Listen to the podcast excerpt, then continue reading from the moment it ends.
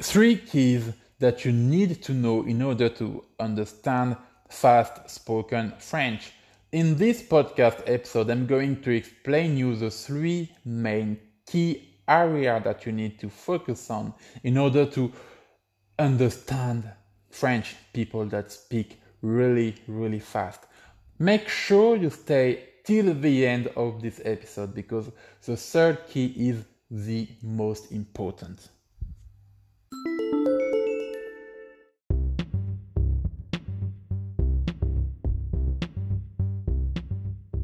Okay, so before I dive into the main topic of this podcast, I'm going to introduce myself because maybe you don't even know me yet.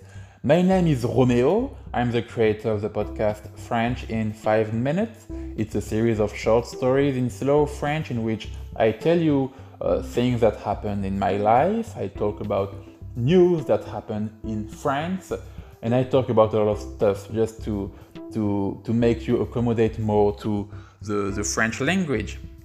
And maybe you don't already know it, but I'm a native French speaker. I was born in France, I was raised in France also, and I love uh, foreign languages. So I, have learned um, English at school, and I'm currently learning Spanish, and I'm starting Japanese. It's quite difficult to learn Japanese, but still. Uh, yeah, so yeah, I love languages in general. And that's why I created French in 5 minutes. It's to, it's to help you guys to learn my, my language that is French. So I really, really love uh, French language. And every time I, I speak French with my friends, I've noticed that that's true. Yeah, we speak quite fast but we have no problem to understand each other because it's our mother tongue. And whenever uh, there is a foreigner, like a, a foreigner, a foreigner student or foreigner, a, a, a friend of ours that, that is a foreigner, that tries to intervene in the conversation, he or she always feels dumped during the conversation, during our conversation, because we use quite a lot of words that they don't even understand and maybe that's your case as well. And in that in that podcast i'm going to introduce you to three keys that you really need to understand when it comes to fast spoken french. If you know these three keys it will be way easier for you to focus on the right problems that you currently have. Because yeah the first key says that it's not only a matter of speed. A lot of people think that it's only a matter of speed. When I, when I ask to, uh, in Facebook groups, for instance, what are your biggest problems with the French language? People always answer, yeah, French people speak so fast that I don't understand everything. But let's imagine that. If it was only a matter of speed. It would be enough to spend thousands of hours listening to audios in a normal pace, right? Because it's fairly easy to accommodate to a, a foreign language uh, speed.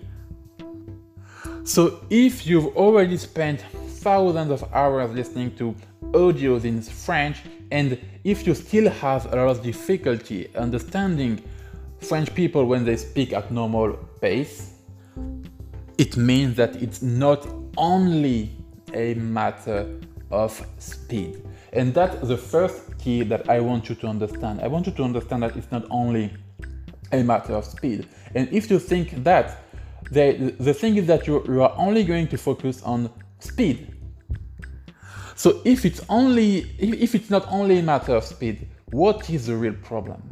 So here comes the second key. Actually, the second key is that you need to know French slang and expressions because here in France or in uh, a lot of uh, francophone countries, when people speak, they use quite a lot of slang words and a lot of expressions. Often people think that uh, slang words in French language are only used by kids in the streets. But it's not always true. You can uh, hear you can hear a lot of slang words in TV show, uh, radio, uh, podcast, radio show, YouTube videos, or even in the street. Uh, not only youngsters, but you can hear it from uh, people that, that are a bit older and it's normal to use slang words because they are not always familiar or, or inappropriate. And we also use a, a lot of expressions. And if you don't know the main slang words and expressions that we use in, in French, for instance, you may, you may have a lot of troubles understanding naturally spoken French. So if you've, you've watched a, a TV series in French recently, and if you felt a bit um, lost or dumped during the series, it's probably due to a lack of uh, knowledge in slang words because if you don't understand uh, a, word in the middle of, of the phrase, even though you have the context, the, the thing is that if it's a slang word, even with the context, you may have a lot of trouble translating it. So that's why you need to know slang words, that's why you need to know expressions in French. So that's the second key that you really need to have in mind in order to understand fast spoken French. So before I dive into the third key, if you like that kind of content, if you like to receive tips and hacks to learn uh, French easier and faster, and if you want to encourage me to do more podcasts like this one, do not hesitate to give me a review about that podcast episode or about the French in 5 Minutes series because it, it, it will show me that you really like that kind of content. Don't hesitate as well to download the episode. It really helps the podcast to get known better and have more visibility in the internet. So, with that being said, let's dive into the third key that you need to know in order to be able to understand fast spoken French. So, here the third key. You need to know the connections and reductions in French. So now you may be like, uh, what is a connection or reduction in French? So I'm going to give you an example just to make you um, uh, guess what it is. Listen to this sentence carefully. Oh, mais peut-être que cela n'était pas le cas. Which I can translate by, oh, maybe it wasn't the case.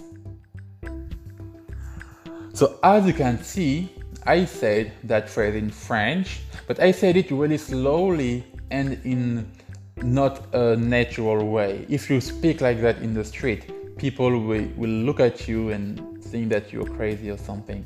But now I'm going to say the exact same phrase in a naturally spoken French and listen carefully because there are a lot of difference. Oh, mais peut-être que c'était pas le cas. See what the difference? I'm going to say it again. Oh, mais peut-être que c'était pas le cas. So this is how French people speak when they speak naturally. Instead of saying each, instead of pronouncing each syllables, each words, they make connections and they make reductions. Uh, connections, uh, you can translate it in French by liaison une liaison, faire une liaison. So in that example, I have, for instance, uh, peut-être, which I pronounce t'être. And I've also uh, mixed uh, que c'était. I said que c'était, que c'était. Oh, mais peut-être que c'était. Oh, mais peut-être que c'était. And when I said pas le cas, I said pas le cas pas le cas. Oh, mais peut-être que c'était pas le cas. Oh, mais peut-être que c'était pas le cas. So, This is why, in my opinion, a lot of people have a lot of problems understanding uh, naturally spoken French. It's due, of course, to a matter of speed, but not only. It is speed, slang words and expressions, and also uh, connections and reduction. So if you have these three keys in mind, if you focus not only on speed, but if you try, uh, if, if you start uh, learning uh, slang words, uh, expressions, and if you uh, try to understand why we make liaison, why we make reduction, if you have these three keys in mind, you will be able to understand naturally spoken French and you will never be like, oh, French people speak too fast for me because you will have everything uh, in, in, order, in order to, to understand French people. So maybe now you're like, oh, Romeo, thank you for the advice, it's so cool. But how do I know when French people make liaison and how do I know uh, reduction and how do I know the, the most important slang words and, ex- and expressions? So, in order for you to know all that, I created an online course that I called 27 Rules to Understand Fast Spoken French. The idea of the course is to teach you the most important rules of spoken French. During the course, I will explain you why I say, for instance, t'être instead of peut-être. I will also explain you why I say pas le cas instead of pas le cas. So, because actually you have quite a lot of rules that explain all that. French people, we use these rules without even realizing it. But for foreigners, since it's not their mother tongue, these rules are not really natural. People don't know these rules. So that's why I, I, um, may, I made a recap of the most important rules. So, of course, you will have some exceptions, but the rules that you will uh, be taught in that course are the most important and they will help you understand really how fast spoken French works. So if you want to know more about this course, you can check the link which is in the description of that podcast episode or you can simply simply type in your uh, search bar www.frenchin5minutes.com slash 27 rules.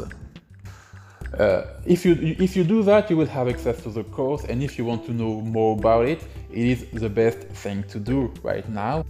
And in order to make that course the most effective possible, I also included the 21st episode of French in 5 minutes in premium version. They are already included in the course. So you may be wondering what is French in 5 minutes premium. Actually, French in 5 minutes premium it is the exact same thing as French in 5 minutes classic, but in premium you have slow version and fast version. So the idea here is to make you accommodate more easily to naturally spoken French. So since you have the slow version and the fast version, it will be easier for you to understand both versions. And moreover, I also explain you in French in 5 minutes premium everything about liaison and reductions. For instance, whenever I say a phrase in, in a naturally spoken way, I explain you exactly why and when I make the liaison and reductions. So that, that way, you will be able to apply directly uh, everything that you will learn in the course 27 rules to understand fast spoken French in real life because you will have the course in, in one hand and also the 21st episodes of, of French in 5 minutes premium in order to train directly. So once again, if you want to know more about the course, you can click the link in the description of the, that episode, or you can simply go to my website www.frenchin5minutes.com slash 27 rules. So I've just launched the, the course, so you still have a lot of places available. Uh, the course won't be available for a very long time, so in, probably in a few days or maybe next week, I will, I will close the, the subscriptions to the course, and the course will no longer be available on the internet. So if you want to know more about it, uh, uh, do uh, you can do what I said. You can go in the description or simply type www.frenchin5minutes.com slash 27 rules. And see you later probably uh, for the beginning of the course. Bye bye, salut, au revoir.